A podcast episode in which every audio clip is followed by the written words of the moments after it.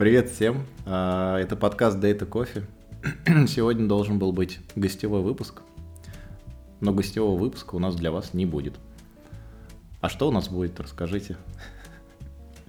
Сегодня... А я думал, сейчас скажешь. Всем пока. Всем пока, это был подкаст Data Coffee. Это был самый короткий выпуск, который вы слышали. На самом деле, сегодня мы хотели затронуть такую тему, которая давно у нас уже плавала в головах. А, мы хотели поговорить о собеседованиях, о том, как их проходить, о том, как их проводить и э, обо всем, что с этим связано. Естественно, мы будем говорить на примере дата-инженеров, потому что у нас сегодня три дата-инженера. А, человека, который... По-моему, у нас ни одного дата-инженера сегодня нет в студии. Я, я, я двигаю колбаски в Ганте. Ладно, я тоже менеджер. уже знают. Окей, мы э, помним о тех временах, когда были дата-инженерами. Вот. Но с нами, к сожалению, нет Мак, который прошел собеседование больше, чем мы все вместе взятые прошли или провели их. И, и который в данном случае, мне кажется, ближе всех был бы к дата-инженерам. Возможно, по... возможно. Ближе всех нас, я имею в виду. Конкретно сегодня. Не знаю, я, я, честно говоря, не знаю, про, про что рассказывать. Может быть, вы мне расскажете. Первый лай- лайфхак. Если ты записался на собеседование, надо на, него прийти. Мак не пришел, и он провалился. И... Мы не возьмем его дата-инженером? Я думаю, он только обрадуется. Да ладно, Мак мы возьмем. Не знаю, я не знаю, с чего начать, честно.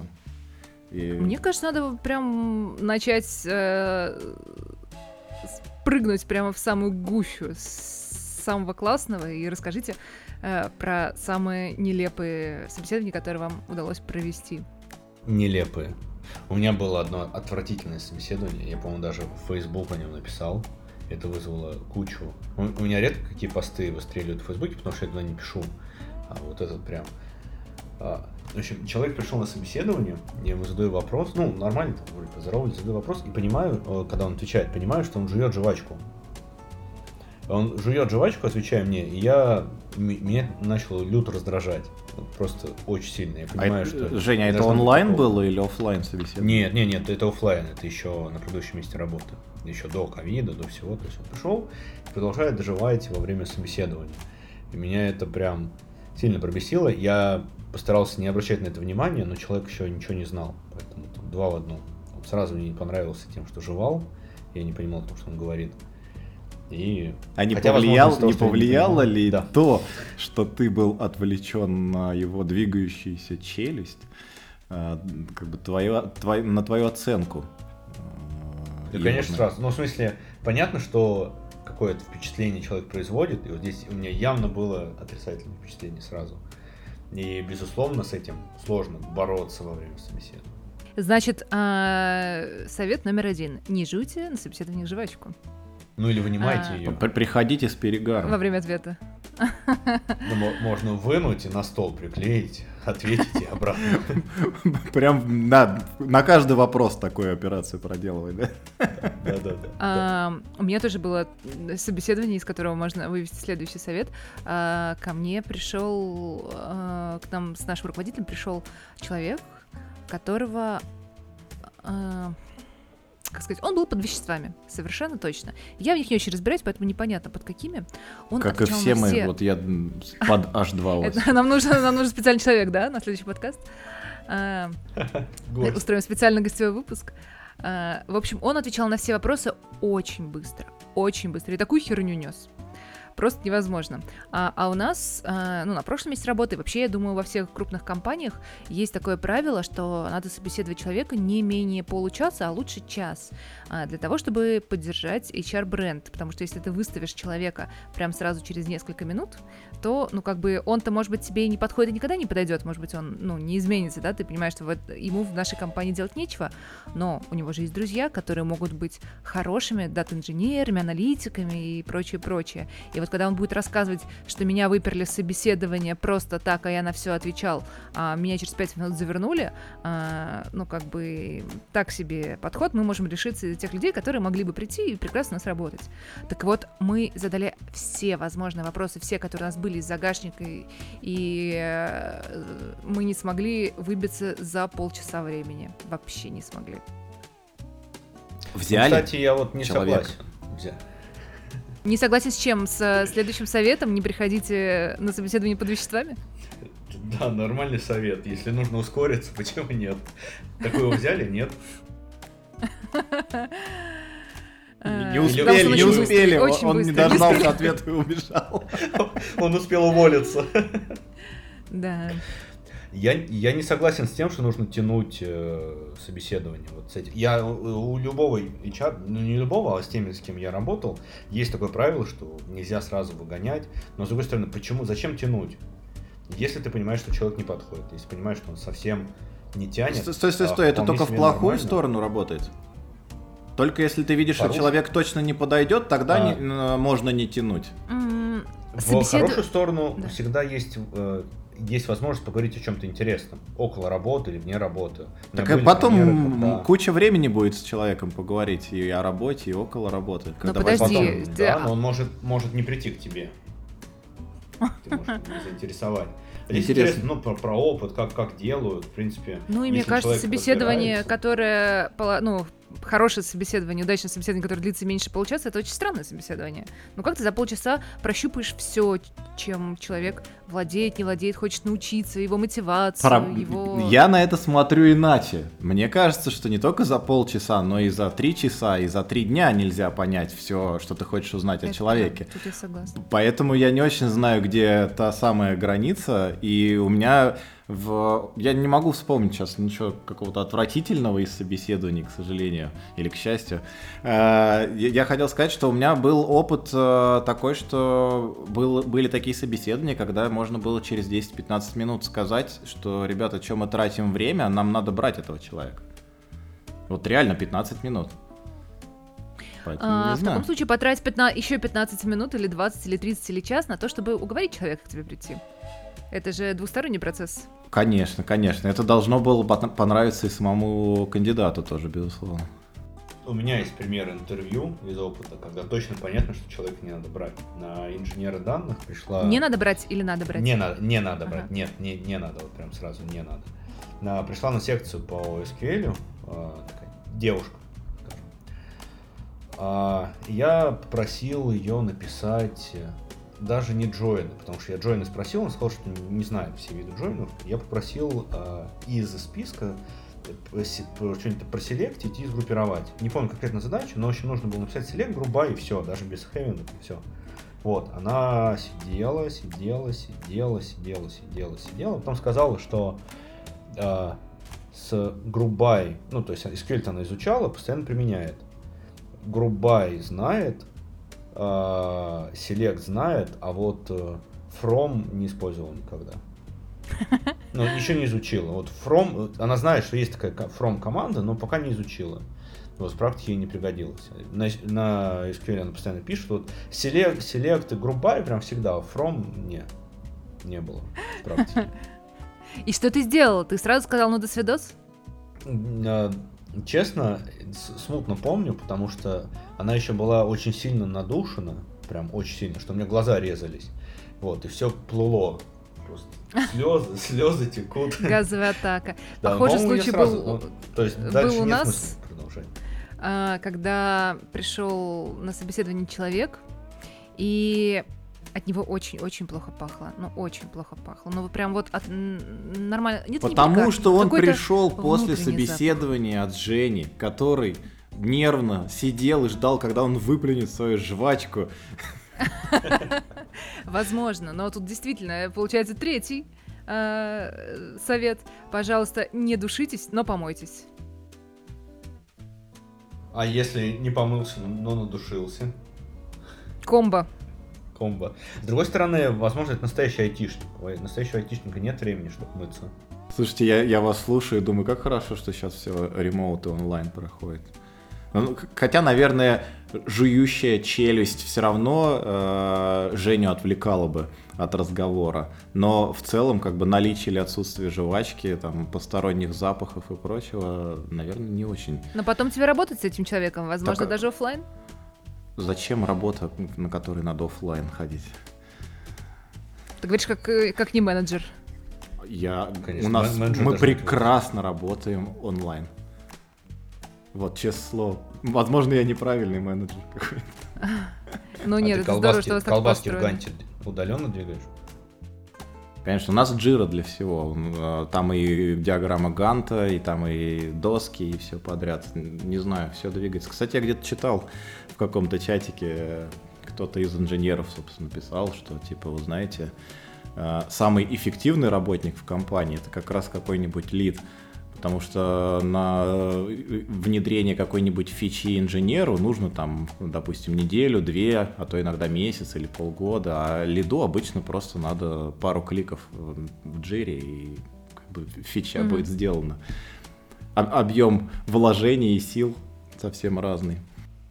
Но зато сколько ответственности. Жень, мне интересно, а какие вопросы ты задаешь на собеседовании? Так получилось, что я ни разу не была у тебя на собеседовании? Ни разу. При этом мы постоянно работаем вместе. Как так? Постоянно работаем вместе. Я два раза проходила собеседование в Яндекс, да, и ни разу к тебе. Притом оба раза это были собеседования в твою команду. Нельзя, я как аффилированное лицо, знающее тебя, не могу тебя собеседовать. Это вполне себе справедливо. В общем, собеседование в Яндексе на инженера данных это прям надолго. Могу долго про это рассказывать, потому что во многом придумывал эту схему, все случаи, касающиеся Яндекс такси. Я думаю, все знают э, индексовые собеседования, они известны на всем рынке, что тебя могут 3, 5, 8, 7 раз спрашивать, э, как написать какую-нибудь сортировку, или змейку, или еще что-то, но ни разу не спросить про твой опыт, а потом нанять на разработчика. И действительно это так. В Яндексе проходит собеседование так. Перегибы про 7-8 раз это скорее ошибка. Есть статья на, на Хабре, и, по-моему, человек собеседовался в лавку, и да, его прогнали несколько раз, раз 5 или 6 по, одно, по одной и той же секции. Это был явный сбой во внутренней системе. Вот он постоянно проходил алгоритмическую секцию. Это и смешно, и смешно, и грустно. Вот. А, Алгоритмическая а, целом... секция это то, чем пугают джунов. Да, но на самом деле джуны э, лучше всего проходят секцию. Лучше всего эту секцию да? проходят стажеры. На самом деле. Потому что они студенты, и их да, мозг заточен есть... под алгоритмы. Да, есть явная корреляция между расстоянием от э, твоего выпуска. Ну, чем дальше по времени ты от своего выпуска, тем хуже ты проходишь эту секцию. Ну, если специально не готовился. При этом в Яндексе строгое деление, что ты разработчик, только если ты эту секцию прошел. Важно. Есть специальный клуб, который эту секцию проверяет. В общем, там все серьезно. Жень, по- поэтому ты лид, да? Я правильно понял? Но я, между прочим, эту секцию проходил в свое время. Так что справедливо, но... Я не знаю, если честно, а, я очень далек от а, такого типа собеседований. Я считаю, что это неправильно. И как-то вот жизнь и опыт, возможно, это мой пузырь, да, а, но жизнь и опыт подсказывает, что это излишне, и человек, насколько бы круто там не знал то, что ему нужно, если, например, банально он будет не заинтересован по какой-то причине, или ему будет скучно. Даже кажется, или... что тут проверка мотивации в основном. Ну... Но э, я с этим согласен, э, с одной стороны, поэтому у нас э, для инженеров данных эта секция не решающая. Не решающая в плане итогового грейда, уровней и так далее. Но при этом она бинарная. Ну, то есть ты должен ее сдать, ты должен решить задачки, там обычно две, три задачи. Ну, то есть ты должен ее пройти, ты должен уметь разрабатывать. Там несложные алгоритмы, если ты не можешь придумать этот алгоритм на ходу. На ходу а как же там, прохождение красно-черного дерева? То кто, кто из нас сейчас не напишет ее в течение 15 минут? Все же напишут. Мы ж менеджеры, мы поставим тасочку просто. И все, все решено. Найдем кого-то, кто напишет. Слушайте, а зачем вообще люди в Яндекс идут? Неожиданный вопрос для темы про собеседование. Но раз уж мы проговорили так много про формат собеседования, а зачем? сложный вопрос. Тут же каждый для себя дает ответ. Не знаю, надо... Я думаю, ради имени. Это кру- крутой, красивый бренд, который выпускает классные продукты. Mm. То, то есть это ну, обобщать не будем, то есть а, а, часть людей считает, что есть смысл идти именно из-за бренда и красивого Часть продукта. людей в, нашей, в, нашего, в нашем подкасте? Ну, ну, вероятно, и в нашем подкасте, если у нас есть в подкасте люди, работающие в Яндексе, наверное, они работают потому, что им это нравится. Я предполагаю, потому что было бы странно, если Но был я, я как э, не знаю, как, наверное, собеседующий. Строчка, что человек работал в Яндексе, это определенный уровень доверия к человеку. То есть он прошел все эти секции, прошел все алгоритмы. понимают. Прошел алгоритмы, сколько там работал, и Яндекс, на самом деле, ВКонтакте, Авито. Есть набор компаний, если человек в них работал, это определенный уровень качества.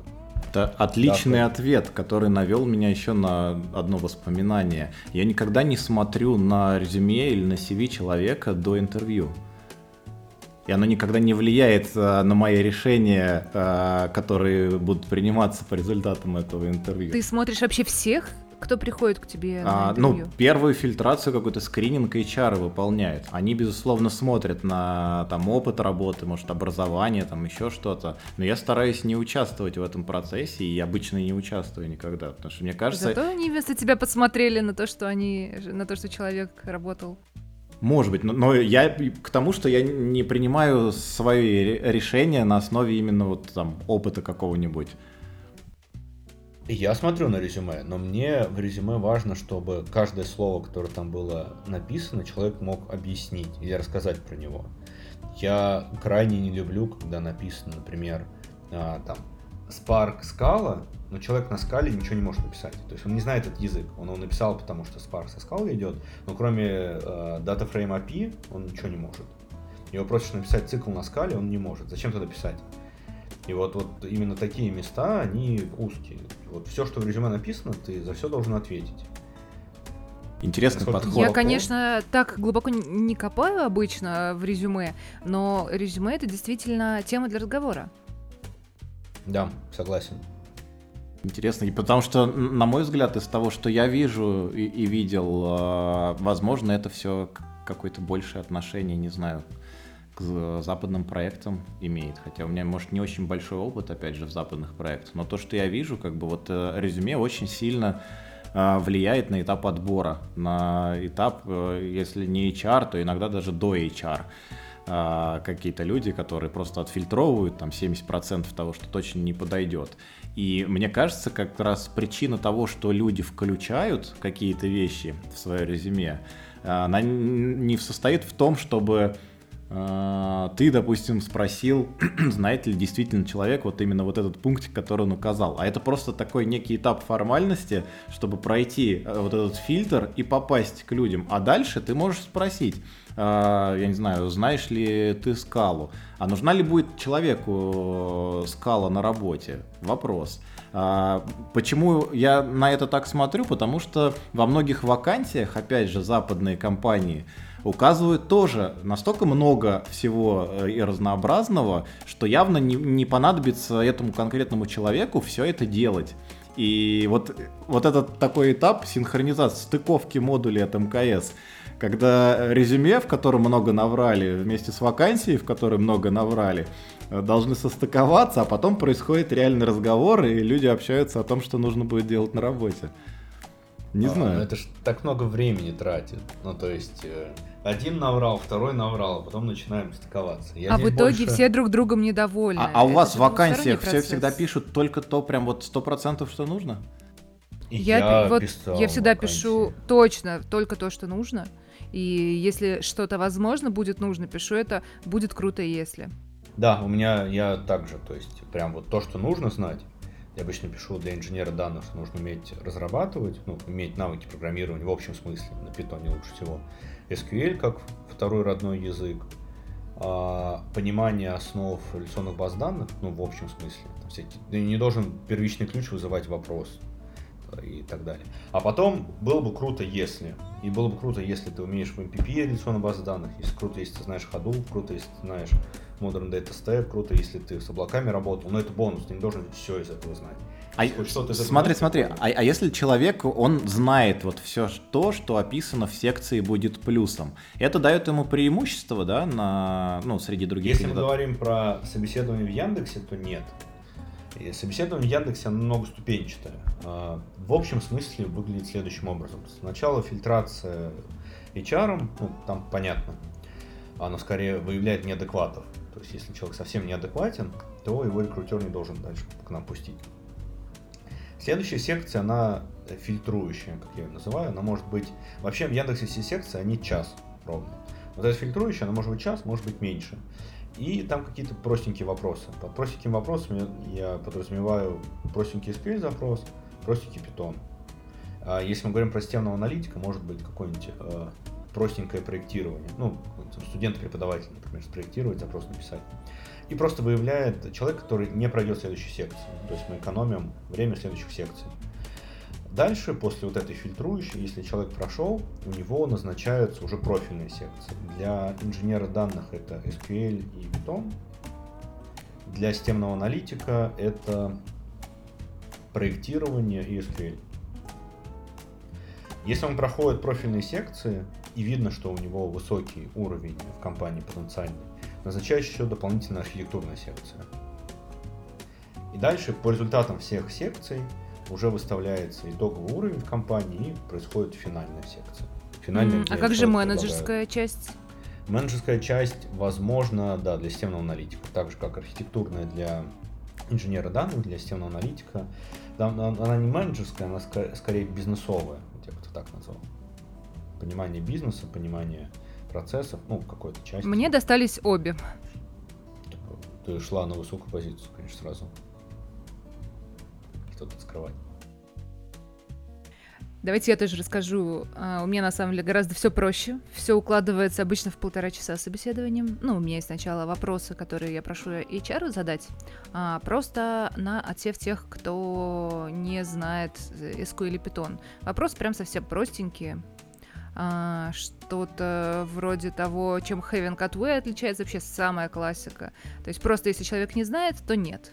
Про Python вопросик, про э, Data Science. Был вопросик, э, что как вам Data Science, и обычно правильный ответ, ну, я попробовал, мне не понравилось, потому что э, просто, ну, на мой взгляд, э, по моему опыту, те, кому нравится Data Science, они, у них мозг устроен по-другому, и я не вижу в дата-инженерах так же, как они себя не видят, они просто хотят э, прыгнуть в дата-инженерию, чтобы потом оттуда перепрыгнуть в data science, и это, ну, как бы м- немножечко не то, к чему мы стремимся. Ну, вот такие вот вопросики э, на HR-собеседовании. Потом у меня идет секция, где я спрашиваю, ну, знакомлюсь с человеком, э, рассказываю ему про то, чем ему придется заниматься, и техническая часть. Техническая часть — это, ну, немножечко спрашиваю про реляционки и прошу написать сложный селект. Два сложных селекта по готовой базе. А, прошу написать совершенно простой алгоритм на питоне, ну, просто потому что, как бы, дата-инженеры, а, которых мы набираем, обычно ну, от них не требуется прям максимального погружения э, в разработку как таковую. Э, мы это нарабатываем уже в процессе. Нам, нас интересует э, первичный материал такой. А, э, немножечко про питон. Задачка на питон. А, знание, ну вот то, как Женя рассказывал, хотя бы поверхностное понимание того, какие инструменты существуют, для кого, для кого чего используются, как правильно делать дата-инженерию, чем ELT отличается от ETL, что такое вообще дата-инженер. Вот. И завершающий вопрос — а, обычно у меня, ну, на самом деле, у меня два любимых вопроса есть, которыми я завершаю, и они совершенно ни о чем. Первый, про спойлерю, я спрашиваю, сколько будет 2 в десятой степени. А, очень забавно как, наблюдать, как э, отвечают на этот вопрос, потому что, ну, некоторые знают, что это 1024. Некоторые начинают считать, и это, в принципе, тоже норм. А некоторые говорят, о, не знаю, сложно.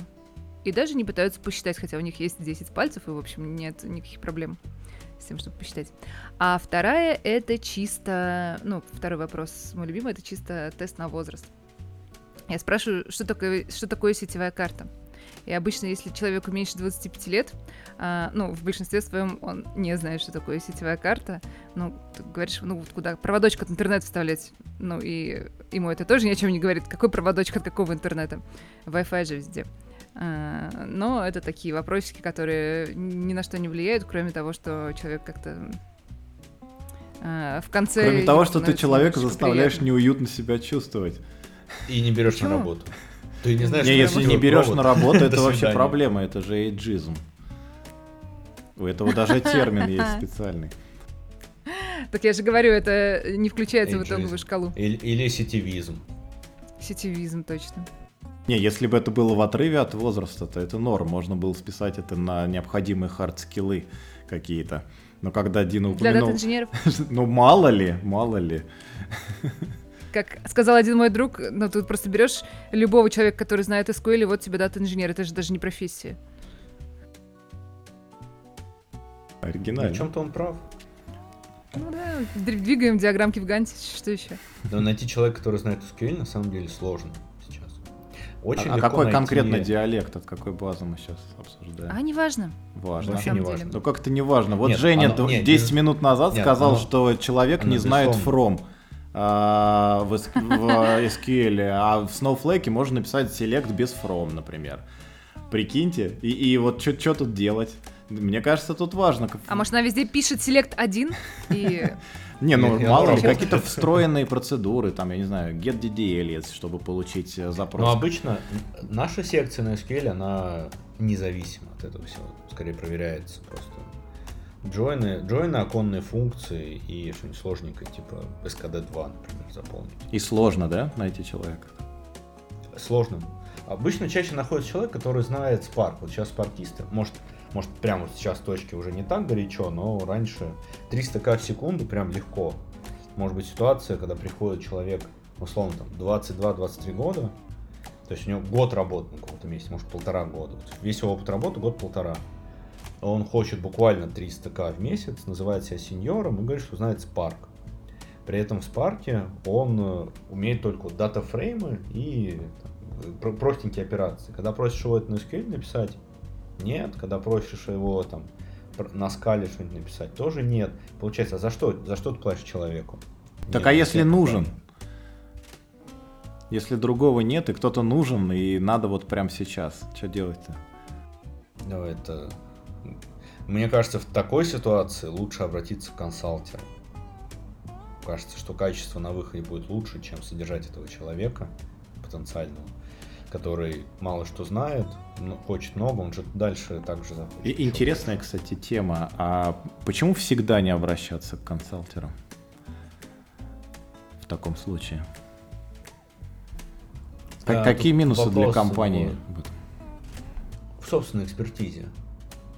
То есть понятно, что можно заутсорсить. Подсаживаешься на аутсорс и теряешь... Но, но это, наверное, от количества зависит. Если у тебя там, я не знаю, 100 человек, а, занимаются дата-инженерингом.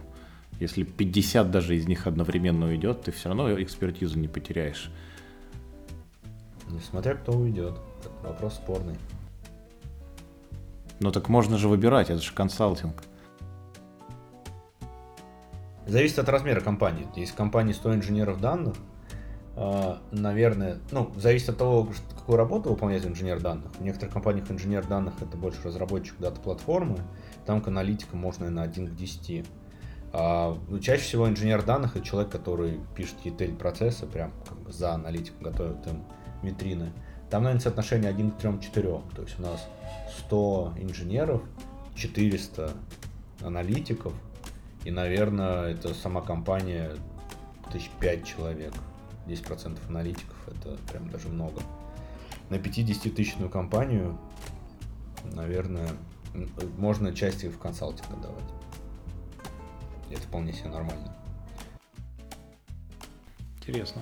Но мы тут не про собеседование в консалтинговую компанию, поэтому давайте продолжим.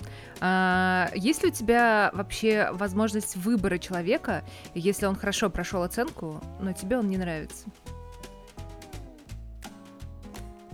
Если мы говорим про Яндекс, э, да вообще, честно говоря, рынок инженеров данных такой, что если э, у тебя прошел человек отлично секции, но он как-то тебе не нравится, то порой приходится брать. Это Хотя есть э, друг, другая мысль, что если что-то пахнет как какашка, выглядит как какашка, то, скорее всего, так оно и есть. Надо доверять этому чувству. Не знаю, кто такая. Я сложно. скажу честно, я э, составляю впечатление о человеке вот буквально в первые несколько минут разговора, и дальше только радуюсь, если он хорошо отвечает, и мне нравится. И опять-таки радуюсь, если он плохо отвечает, и мне не нравится. Так это же как раз то, о чем я говорил. За первые 10-15 минут иногда можно определить и составить сразу портрет. А, я не знаю. А потом оказывается, что он вообще не умеет разрабатывать. Ты грустишь, но не берешь его. Ты можешь три дня так, в таком случае, если ты не, не понял сразу, ты можешь три дня потом его тестировать и проверять, и все равно выяснить сможешь, что он не умеет разрабатывать. Я больше, я больше, ну, я, наверное, привык больше в Яндексе, но я доверяю вот этим часовым секциям.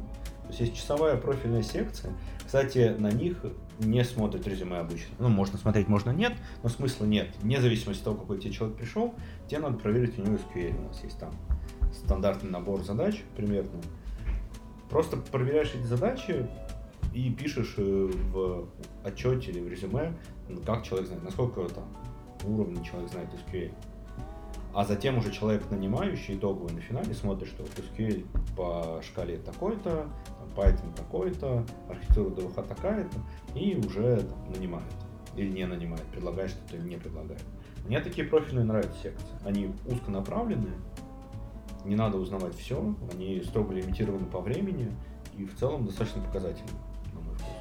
Это интересно, потому что э, Наверное, это одна из причин, из-за которых я никогда не хотел э, устроиться в какой-нибудь Яндекс, Google или еще куда-то. То есть у меня нет, с одной стороны, ощущения или отношения, как э, вот Дина упомянула, чему-то такому, что, или, или ты, Жень, сказал, что, что это что-то супер, э, это бренд, там это известно и отличный пунктик в резюме. И при этом, с другой стороны, меня сильно напрягает необходимость того, что я просто буду тратить время на этих собеседованиях, когда я сам собеседуемый. Вот. Э, я не знаю, мне, мне кажется, это просто... Я не знаю, может, я просто очень ленивый, Настолько. Я прошел, прошел большую часть собесов за один день. Я просто попросил них в один день поставить. Они ограничены часом. У меня что-то там типа было три часа подряд собесов. Ну, разных, с перерывом.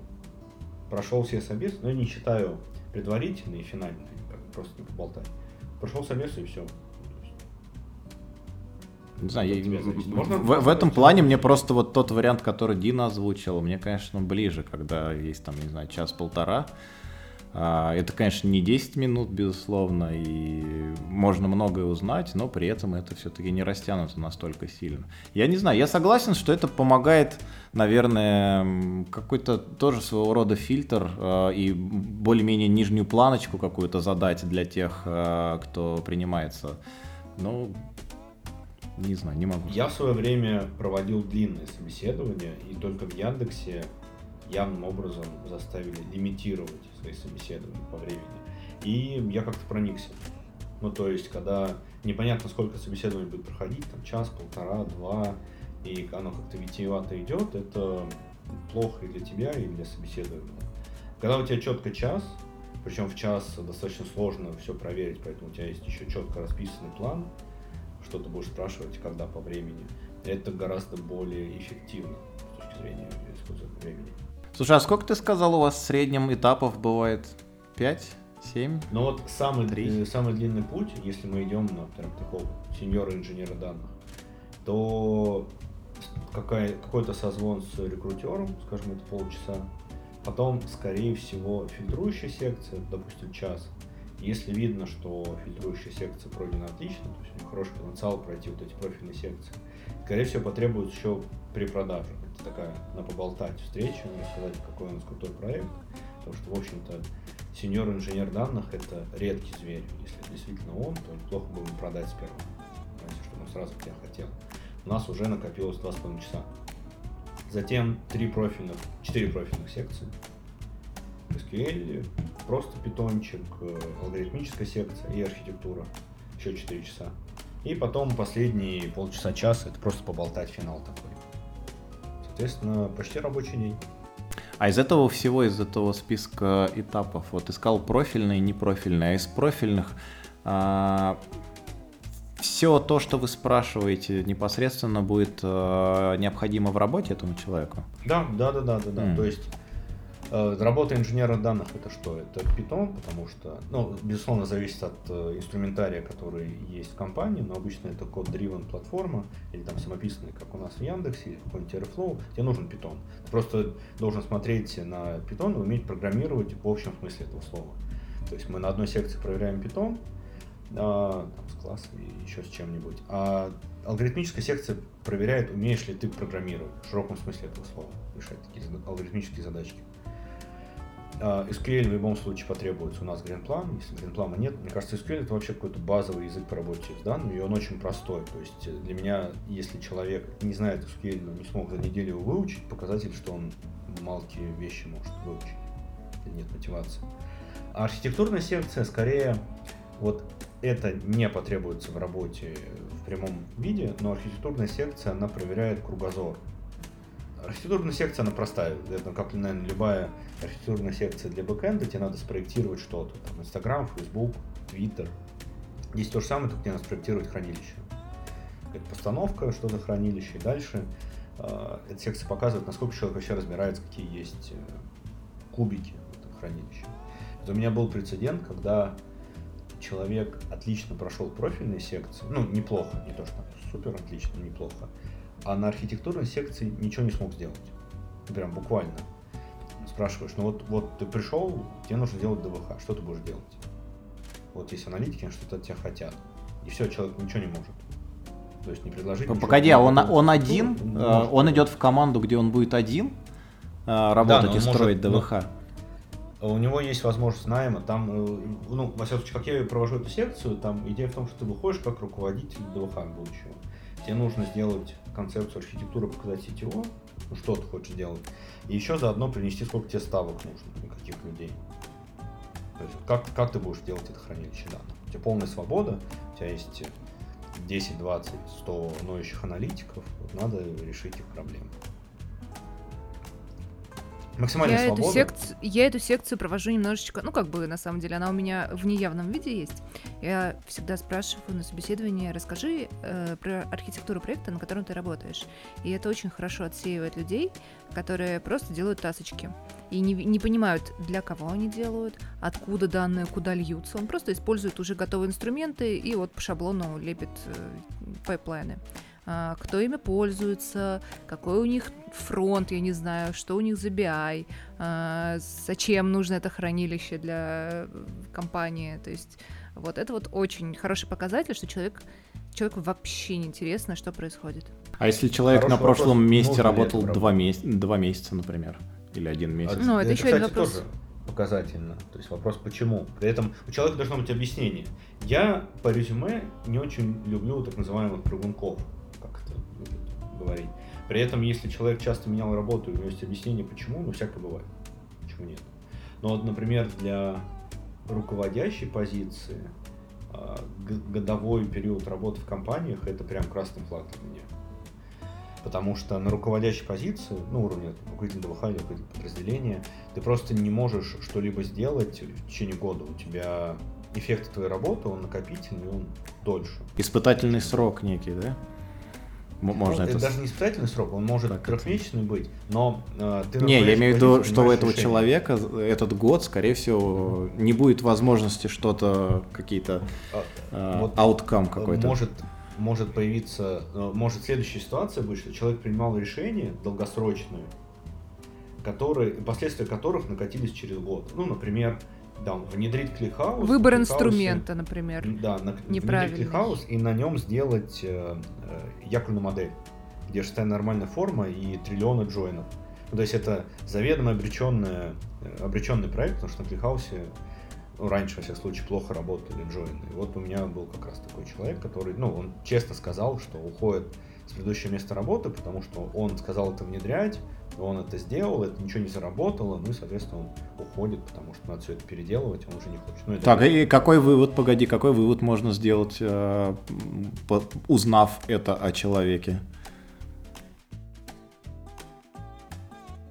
что он Ну, либо то есть не это- это может как-то- всегда неправильное он- решение, Это может как-то Не, ну, либо повлиять берет на за себя- на себя решение? ответственность за них. Он, он честно об этом сказал. Ну, то есть, вот для меня это был такой зеленый флажок. Человек Ну, честно так а если он ну, и у тебя то же самое в течение года сделает? Скажет в конце. Да, но это архитектурная секция покажет. То есть, если он э, будет принимать неверные технические решения, точнее, даже не то, что неверные технические решения, для меня на архитектурной секции важен ответ на вопрос, почему так. Ну, то есть, не знаю, приходит человек и говорит, я вот буду внедрять ClickHouse. Окей, почему ClickHouse? Какие есть альтернативы? Почему ты его выбрал? А плохой ответ на этот вопрос, потому что у меня так было на предыдущей компании. Или потому что я больше ничего не знаю. Плохо. Для архитектурной секции. Показывает, что человек... Или у меня не было такого. У меня было другое, но оно не взлетело, поэтому я ушел. Но Теперь я попробовал что-то новое. Взлетело. Да я попробую что-то новое, что тоже не взлетит. А, ты можешь знать э, тысячу способов, как сделать неправильно, но не знать способ, как сделать правильно. Так что негативный опыт это хорошо, но... По- По-моему, правильный подобрать еще сложнее.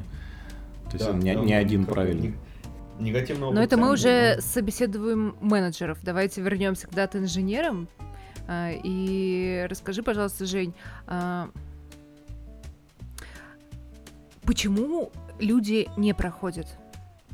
А, То есть кого вы не берете? Жующих жвачки же. Жующие жвачки это отвратительно. Но, не знаю, в Яндексе таких не встречались. Основной, основная проблема это, наверное, в расхождении зарплатных ожиданий и реальности. Э, У нас, например, достаточно жесткая секция на SQL по уровню. То есть, если ты не знаешь оконные функции, ты даже не middle по нашей градации. То есть, Джу- Джун, Джун на SQL человек, который умеет э, джойнить, ну, писать обычные запросы. Join, грубай, having, это стандартное. Если ты при этом умеешь оконные функции, это middle, но не выше. А Если ты все это можешь, плюс еще сложный алгоритм вроде SKD2, тогда у тебя есть шанс на какие-нибудь более высокие позиции. Соответственно, это маркер. Э, С питоном то же самое, алгоритмические секции. И на самом деле у нас даже медловые позиции, на медловых позициях необходимо хоть какое-то понимание архитектуры. Хоть какое-то это выше нулевого. То есть хоть какой-то кругозор в теме, в которой ты работаешь. А, ск- а нет, сколько то времени, э, Жень, это не совсем, может быть, к собеседованию относится, но все-таки интересно узнать, а сколько времени вы даете человеку на погружение в домен в свой, в свои именно, ну там, если, я не знаю, про такси или про Go говорим, ск- сколько времени? Это вы- уже по, по мере выхода. В смысле, после выхода. На собеседование? После не выхода, да. Сразу. Ну, не, ну, на После собеседовании, выхода- как, как, м, разве можно за собеседование узнать и погрузиться в домен? А, Зависит от За 8 домена. часов? То есть э, на- э, ожидается, что а, уже ну, за испытательный срок человек начнет приносить пользу для компании. Да. Для инженера данных разных уровней разные оценки, что такое польза. То есть, там, если Джун меняет какие-нибудь поля в витрине, это уже неплохой взнос от него. А, Если middle делает простенькие витрины, хорошо. Там, сеньорный инженер данных должен уметь все, и детальный слой, и выбор правильного инструмента, где построить, там, на озере данных или там, на ДВХ, на как все это провязать и сделать оптимально. Но это все-таки именно про, про- Хорошо, если с другой стороны ра- развить даже дальше эту тему. А, то, что ты сказал, там добавить поле, это все-таки ну, некая техническая работа. Но как бы человек в этот момент должен сам и, я не знаю, постановку проговорить с кем-то, кто ему дает, и разбираться в том, что он делает, или это уровень того, что ему Ну, очень Что ему сказали добавить два поля и как это сделать, и он пошел это сделал. Тут зависит от компании. Ну, то есть, если у тебя маленькая компания, маленькая ДВХ, то у тебя и архитектор, руководитель ДВХ, инженер данных, системный аналитик, и bi может быть один человек. Просто вот он есть и все. Хм. В большой компании происходит разделение ролей, такая большая специализация. И в крупной компании инженер данных Джун может просто поле добавлять и все. Это, это на самом деле это большая проблема. Но, но это же не знание домена, это не знание предметной области и того, чем там компания занимается и как Безусловно, устроено. Но мы, для джуна оно и не проверяется. Mm. Для джуна это SQL и Python, и все, этого достаточно. Там даже архитектура может не быть как секция. И для, для медла определенных уровней тоже архитектура может не быть. Но чем ты старше по своему уровню в компании, чем ты больше там медлови или сеньорней, тем больше у тебя должно быть понимание, а какое, для чего это делается, какой value ты приносишь компании, аналитикам и так далее. Это важно. С другой стороны, могут быть и сеньоры инженеры данных, которые этим интересуются. Тоже, наверное, нормально. Этот человек Стали сеньорами за выслугу лет? Нет, хорошо должен разбираться в инструментах. Ну, вот прям ему интересны инструменты, ему интересен, знаю, Spark, Greenplum, он прям классно это делает, но абсолютно неинтересно бизнес-значение того, что он делает. Такие тоже могут встречаться. Ну, почему? Нравится именно код писать. Нормально. Кстати, Яндекс одна из немногих компаний, в которой такие люди, которые не хотят расти больше в менеджерскую и бизнесовую, вот любят именно код, они могут расти в зарплате в уровне. Но это сложно. Прикольно. Я, я, я сейчас вспомнил еще одну тему про собеседование, про вопросы. А, вопросы, которые мне а, категорически не нравятся, когда звучат на собеседовании. Кем вы видите себя через пять лет? Это первый Классика. вопрос, да. Вы применяете это вообще на собеседованиях? Задаете такой вопрос кандидат? А, я задаю, ну, не такой же, но близкий вопрос. А, если через год ты оглянешься назад, а, что должно произойти, чтобы сказал, о, вот это было круто? А какой ответ ну, тебе например, нравится? Высту- выступить на... Эм, это не ответ на... Это скорее про то, к чему человек стремится. То есть, например, выступить на конференции на большой или м- э, изучить четыре инструмента, которые больше всего мне нравятся, или разобраться полностью, в как устроены процессы и улучшить их. Ну, то есть это вопрос, как применить лучше этого человека. Интересно. А, я не очень люблю такие вопросы. Я, я бы я поспорил. Помню, по... Да, извини. Да, это самое место про поспорить. Про поспорить? Не, я хотел сказать, что я бы поспорил по поводу пользы от того, что человек хочет изучить четыре новых инструмента. Ну, польза не польза, по крайней мере, он знает, чего хочет. Если человек не знает, чего он хочет, это гораздо хуже. А если он скажет, что зарплату хочет получать? Что увеличить свои доходы благодаря переходу в вашу компанию. Тебе понравится такой ответ? Нет. А... Хотя он будет честным. А мне нравится такой ответ насчет денег. Ну, потому что он честный. Я, честно говоря, не верю в такую... Не верю, когда отвечают, что мне важна команда, мне важно там еще что-то, а деньги ставят на последний, на последнее место. Ну, я в это не верю. Именно, именно в плане расстановки по приоритетам этих вещей? Да. Или вот эту часть да. с тем, что там интересна или важна команда, ты считаешь, что это вообще не важно? Э, не, не нет, это я в плане приоритетов. Ну, то есть для меня это тоже важно, но при этом нельзя исключать отсюда финансы. Мне кажется, это странным или нечестным. Но смотри, предположим, есть две работы, одна клевая поменьше денег, а вторая не клевая, но больше денег. Но как бы не факт, что человек выберет ту, на которую платят больше. Да, но тогда это просто Может быть, выберет. сумма. Да, да. Ну, то есть э, это вполне может быть аргументом, но это странный аргумент. А, ну, как бы это не может быть единственным аргументом. Безусловно. Не спорю. Слушайте, а вот его просто не приводить. И, и еще один. По, Деньги плохая по, мотивация по на, на, прос... Сма- на, Смотрите, на, какой дальш... вопрос. на большой расстоянии. А, человек честно признался, что он идет к вам не из-за денег, а, ему даже предложили где-то больше, но он к вам идет, потому что ему у вас интересно. Это хороший кандидат? Почему нет? Мне а, а если на самом деле ему деньги нужны все-таки, и он бы хотел... А как ты узнаешь, что деньги ему на самом деле нужны? А, а я не знаю. А, он говорит обратно. Нужны. Это кому они, они не всем нужны. нужны. Конечно. Вопрос вот в чем. А, у дат-инженеров обычно а, нормальная зарплата. И, а, ну, я так считаю. А, и нету вот этой вот черты бедности, да, за которую нужно срочно валить. Ну, то есть э, э, дальше уже в какой-то момент дата-инженеры выбирают то, где круче, где прикольнее.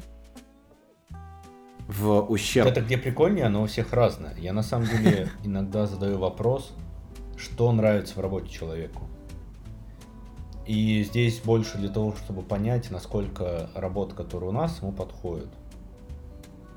И чем честнее тут ответ на вопрос, тем лучше. То есть меня я не жду, что это, кстати, специального ответа. Мне кажется, этот вопрос очень похож на тот вопрос, который Дин задает по поводу Data Science. Нравится ли человеку Data Science? Не то, что прямо задает, а просит узнать. Интересно. Ну, ну да, я таких не отфильтровываю, но имею в виду. Что не да. нравится в работе, это, кстати, очень много говорит.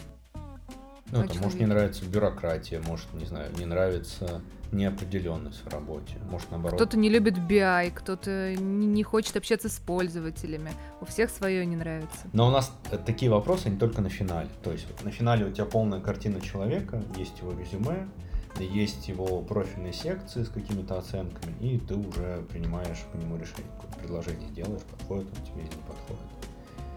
И заодно спрашиваешь, насколько ему то или иное интересно.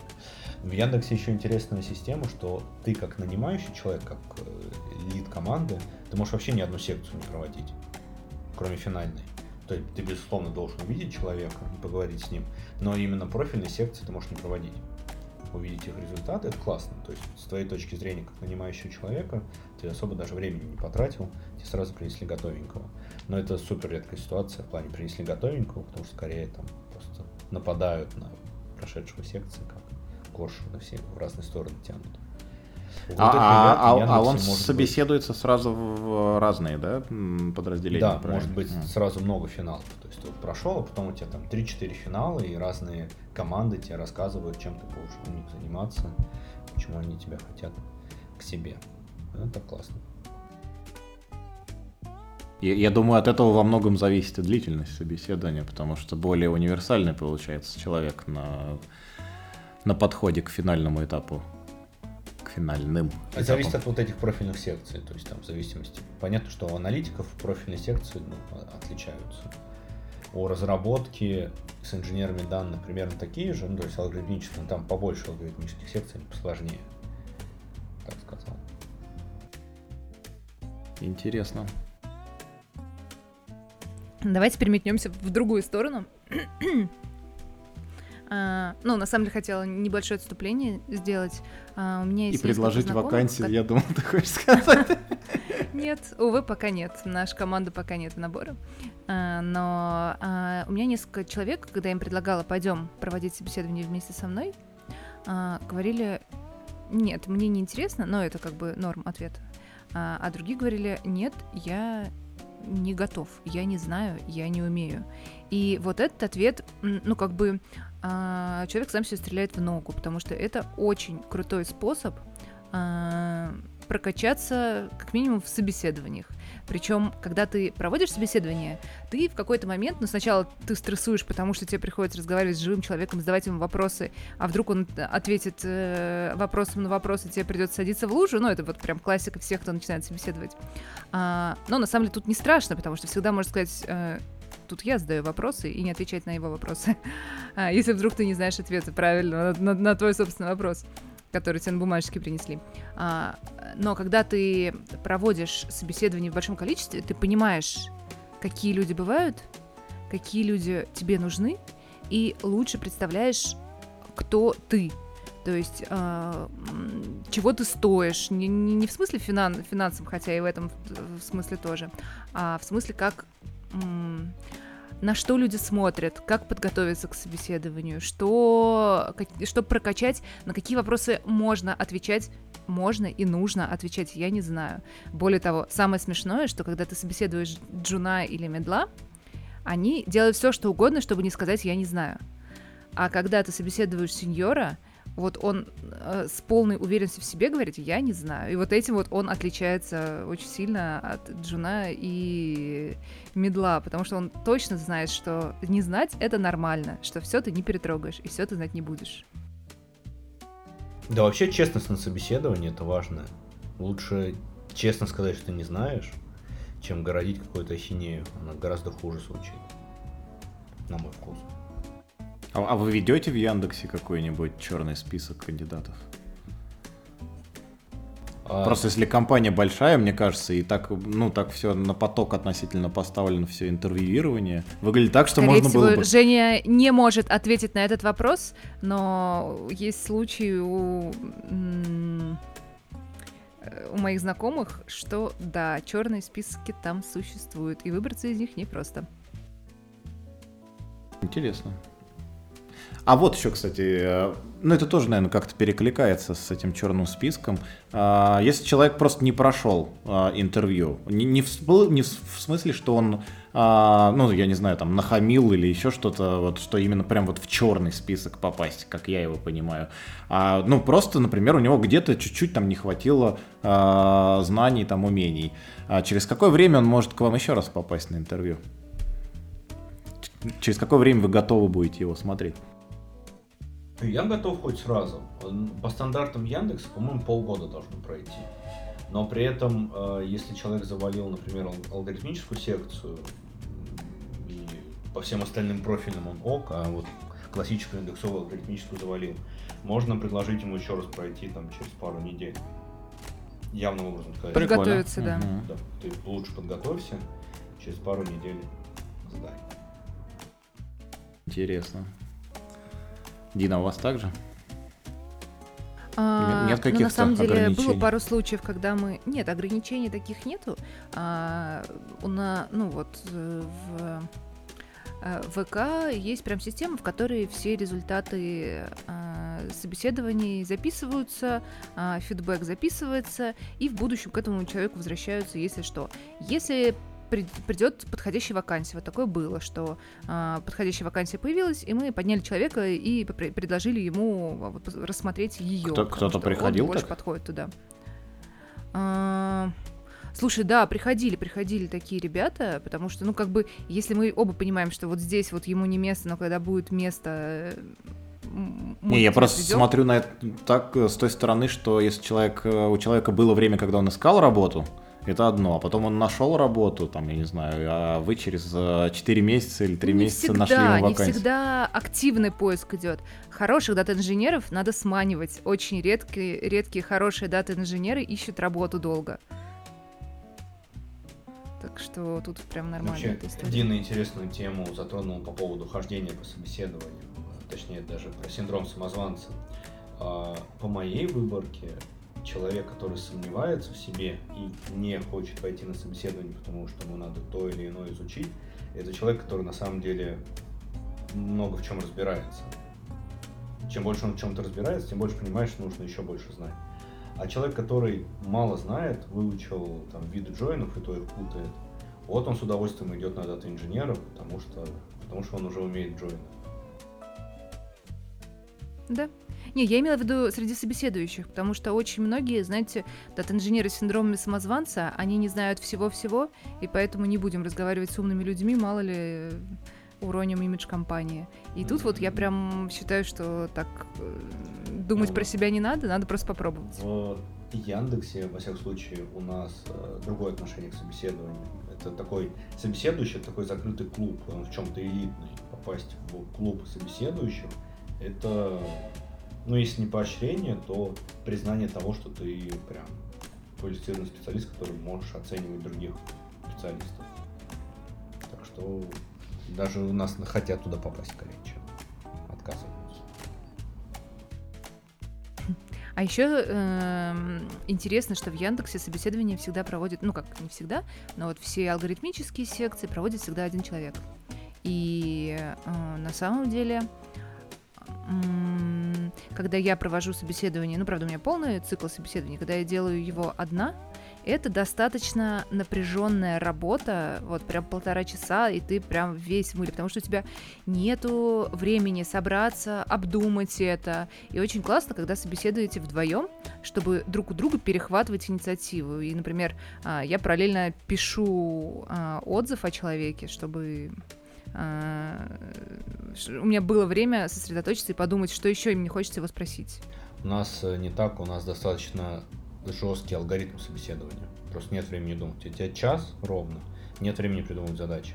Есть... У вас точно, у вас есть списки готовые, готовых задач. Готовые списки, например, на SQL у нас прям алгоритм. А, Там в начале теоретическая часть просто поспрашиваешь, что человек знает про SQL. И в зависимости от ответов э, дальше идет такая блок-схемка, какую задачу им первой дать, какого уровня сложности. Ну и там, две-три задачи за час он должен решить. Погоди, Да, если меня, все вопросы... К сожалению или к счастью, такого нет. Если все вопросы и там план э, их за- задавания, так скажу, уже известен заранее, в чем элитность участия в клубе собеседующих? Проверить решение. Человек же может написать что угодно. Ну, там, например, тот же СКД-2, есть очень много краеугольных мест, которые можно не заметить. Очень правильно проверить, Слушай, а неужели у вас сложно. рядом с вопросами нету правильных ответов? Ну или там ну, нюансов, на которые обратить внимание? Нюансы есть, на что обратить внимание, безусловно, но тем не менее это какая-то практика общения. Кандидат тебе будет говорить, что так это работает. Ты должен ему объяснить, почему, почему нет, где он упустил. И причем не явным образом, а именно намекнуть. И здесь важная часть собеседования это то, как человек реагирует на подсказки. Потому что, ну, все могут ошибиться, что-то не увидеть, это нормально в целом, особенно в интервью, когда человек стрессует. Вот. Но при этом реакция на комментарии, э, реакция на подсказки это важная часть. Это правда. Вообще, Кстати, я вот тут недавно э, собеседовала стажеров, и это вот новый для меня опыт. Я буквально несколько человек отсобеседовала, потому что нашла идеального э, стажера себе в команду. А, но это интересный опыт, потому что от стажеров мы не требуем многого, да, ну, очевидно, что а, если он знает SQL или Python, то этого уже достаточно, чтобы сделать его стажером дата-инженером. И вот тут в собеседовании включается новый, новый этап. а, Это задачи с подсказками. То есть ты даешь ему очень туманную, расплывчатую задачу, как анали- аналитики обычно любят ставить, и просишь ее решить. Он решает ее неправильно, ну просто потому что как бы по такому ТЗ очевидно, что ты решишь ее неправильно. Ты подкидываешь подсказочку, и а, следующую подсказочку, следующую, и тут очень важно посмотреть, а, как он этими подсказочками воспользуется. Будет ли он гнуть свою линию, будет ли он ее подхватывать и быстро развивать, будет ли он предлагать что-нибудь взамен. И это вот очень а, полезно, чтобы ну, вот, обучаемость человека, его возможность идти на контакт прочувствовать. Кстати, хороший навык на собеседованиях это уметь проговаривать вслух, как ты думаешь. Да, это важно, я считаю, я соглашусь. Очень неприятно со стороны собеседующего отдать задачу и потом полчаса-час э, сидеть смотреть, как человек ну, неправильно делает и, в общем-то, в смысле неправильно ему подсказывать. Может, он увидит и решит. Ты вот сидишь, смотришь, видишь, что он не прав, ждешь решения, потом человек «я сделал», и у тебя остается еще минут э, 10-15, чтобы что-то ему объяснить. Разнести Чтобы его все переписать. Да, за него. Да, да, да. Кстати, это еще чи- Ну, то есть, да, это действительно хороший навык. А, был у меня совсем крайний случай, когда я человеку даю задачку, ну, вот на страничке с, сов- с совместным кодингом, а, и он кодит где-то у себя в IDE-шке, молча совершенно, и потом копирует результат, что у него там получилось. И совершенно неправильный результат. Когда он один раз сделал с маленьким алгоритмом, потом мы ему дали побольше задачу или попро- попросили расписать и говорим, ну, пожалуйста, а, озвучь, что ты думаешь. Может быть, мы тебе поможем. Может быть, ты будешь пользоваться тем инструментом, который мы тебе предложили. Есть такой вариант. И когда он говорит, нет, нет, мне так удобнее, это прям как, как- какой бы кл- классный код он там не написал, это сразу нет.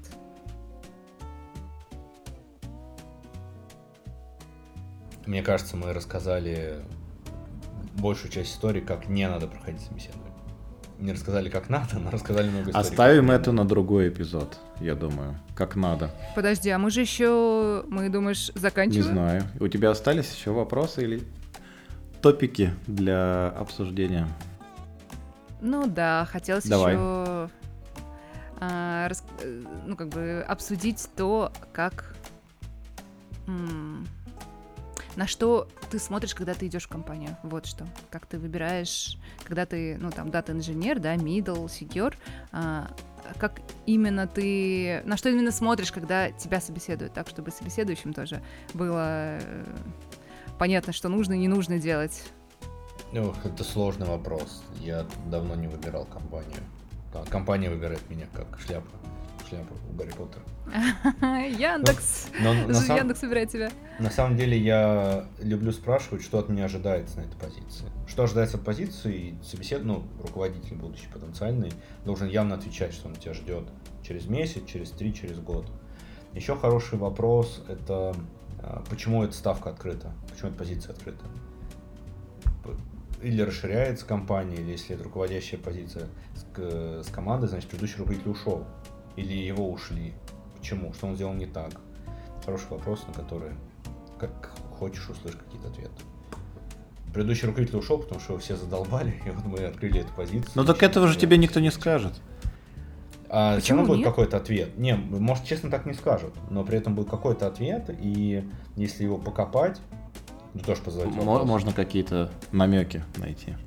Да, можно понять, что... Или там, увидеть, что ответ придумывается на ходу, и от тебя какую-то правду скрывает. Ну, то есть, собеседование тоже обоюдоострое, если оно вот не профильное, на Python, на SQL, а вот в районе финала или начала, позадавать такие вопросы вполне себе. Можно задать, чем, а. как, чем видит себя компания через 5 лет. Точно, точно. Сколько вы будете мне платить через 5 лет? Мне, кстати, на этот вопрос, не, не на тот, который женщина сказала, а на то един, попроще, мне кажется, ответить, потому что я часто, мне кажется, меняю проекты все-таки. И в случае, если мне зададут вопрос, почему именно мы, а, я думаю, к этому моменту я уже буду отчетливо понимать, что именно в этой компании меня привлекло, но я думаю, 50 или 70 процентов а, составляющей это то, насколько я смогу развиваться в этой компании, что компания может мне дать нового, что я узнаю из инструментов. И вот тут очень важный момент — а, найти баланс правильный между тем, насколько много ты хочешь узнать и насколько много им нужно прямо сейчас, чтобы ты знал. И вот между вот этими двумя вещами, мне кажется, пропасть. Если неправильно оценить это все, то можно либо потерять это предложение, а, либо можно слишком многое на себя взять. Зависит от ситуации. А, у меня, я тут как раз а, в марте меняла работу, а, есть список из почти пяти десятков вопросов, которые я задаю компании. А, и по каждой компании я записываю ответы, если не забываю какие-то ответы. И там вот прям у меня можно, ну, действительно вычислить э, самое, самое классное предложение по сумме факторов. Я все это записываю, а в итоге я все равно выбрала а, пойти в компанию, в которой очень классный руководитель мой По непосредственный. То есть да, да, да. То есть, как, как бы какие бы KPI я не собирала, выбрала я все равно. Даже не самую высокооплачиваемую работу, но вот с самым классным руководителем, у которого много всего можно, чему можно поучиться. Интересно, интересно. Короче, э, у меня на самом деле, я тоже сейчас подумал, у меня где-то был тоже список тех вопросов, которые я обычно задаю, но мне кажется, я никогда в него не, так не смотрю. Я смотрю на него где-то в перерывах между поисками работ, но когда непосредственно собеседование идет, меня почему-то это совершенно не волнует э, этот способ ограничить себя заведомо, потому что много вопросов появляется в процессе именно самого собеседования. Я еще, Жень, немножко вернуться назад хотел к вашим этапам этим и еще один вопрос задать по поводу... А, вот а, ты сказал, что есть непрофильные этапы, есть профильные этапы. А, есть когда-то среди всего этого этап, когда человек может поговорить с командой а, и вообще понять, а, нравится ли ему команда. И, и под... Команда или руководителя? команда. Именно команда. А, Или такого не нет, бывает? По умолчанию. Угу. А, если человек захочет, почему нет? Ну, то есть, если есть у него желание пообщаться с командой, можно провести такую встречу. Вот. Другое дело, что сама команда непонятна до финала. И даже в момент финала она тоже непонятна. Потому что несколько команд могут претендовать. А, процессы, которые в наших хранилищах, хранилищах Яндекс.Го, их много, такси, еда, лавка. Именно процессы с точки зрения работы примерно одинаковые. Если мы говорим про самих людей, безусловно, они везде разные, но я, я не знаю, как проверить вот совпадение культурное. Ну, его сложно проверить. Наверное, есть какие-нибудь вопросы на культурное совпадение, но а, про культурное совпадение я бы как раз наоборот сказала, что это сразу бросается в глаза. И вот когда я а, собеседовалась э, как раз к вам, на всех этапах собеседования я понимала, что меня собеседуют мои люди, то есть люди, которые мне близки по духу и с которыми у меня много общего. Погоди, но это культурно, это в принципе какие-то, как сказать, цели там или принятые ценности в компании. Но мы ведь говорим о том, что есть возможность попасть в совершенно разные именно коллективы небольшие, к людям, с которыми ты будешь большую часть времени проводить. А собеседуют тебя совершенно другие люди. Как, как Но вот здесь я, я не знаю, как... Вот даже если бы я попросил такую встречу, не знаю, что спрашивать. Ну, как, Прос, как понять, спросить у них, что, что... Я не знаю, что они накосячили за последний месяц. Я вспомнила, как это де- делалось в одной из команд, а, в которой я собеседовалась, а, в которую я не пошла, но тем не менее она прям была в моем шорт-листе. А, со мной целый, целый час разговаривал менеджер по счастью. Вот прям специально человек, который, серьезно, это был менеджер по счастью, он был очень классный, очень прикольный, задавал интересные вопросы. А, и Женя смеется, мне кажется, он угадал, что это за компания, потому что я там э, в резюме написала несколько человек, ко- которые могут меня порекомендовать, и он прошелся по всем, и со всеми, по-моему, чуть ли не устно проговорил про меня по, по полчаса. Вот, и вот этот способ очень хороший, мне кажется, когда специально обученный человек пытается понять, с кем он разговаривает и как он впишется. И спросить про счастье, конечно же менеджер по счастью. Звучит как-то кинематографично. Мне это очень понравилось. Да, интересно. Ладно, да, как Женя сказал, э, наверное, мы кучу вредных советов сегодня надавали, а как вот э, пройти собеседование мы так и не решили. И как правильно отвечать на вопросы, да, да про джойны, юнионы и все да такое. Не, все, так все не как, как известно, так и собеседование, так и все остальное в мире относительно очень. И, наверное, никакого универсального справочника, универсальной шпаргалки нет. И не знаю, может быть, кто-то, послушав нас, решил бы, что они к нам не хотели бы пойти работать, или наоборот, не взяли бы нас к себе на работу. Вот, ну, я думаю, все равно разговор получился довольно интересным. Я очень надеюсь, что никто из тех, про кого, про кого мы рассказывали плохие истории, не услышит нас или хотя бы не поймет, что речь шла о них. И, и не захочет что... уволиться от нас. Это тоже важно. Не наговорить чего-нибудь. Чувак с жвачкой. Который случайно все-таки... А может кто-то взял, понимаешь? Кто-то взял, да. Да. Может, у них совпадение. Он сам пришел с жвачкой. Жевал, и тот жевал. У него такая искра такая. Обмен жвачкой. Ладно, давайте закругляться. Рад был вас видеть. Э, пока-пока. Я тоже. Спасибо. Всем до связи. Пока. Пока.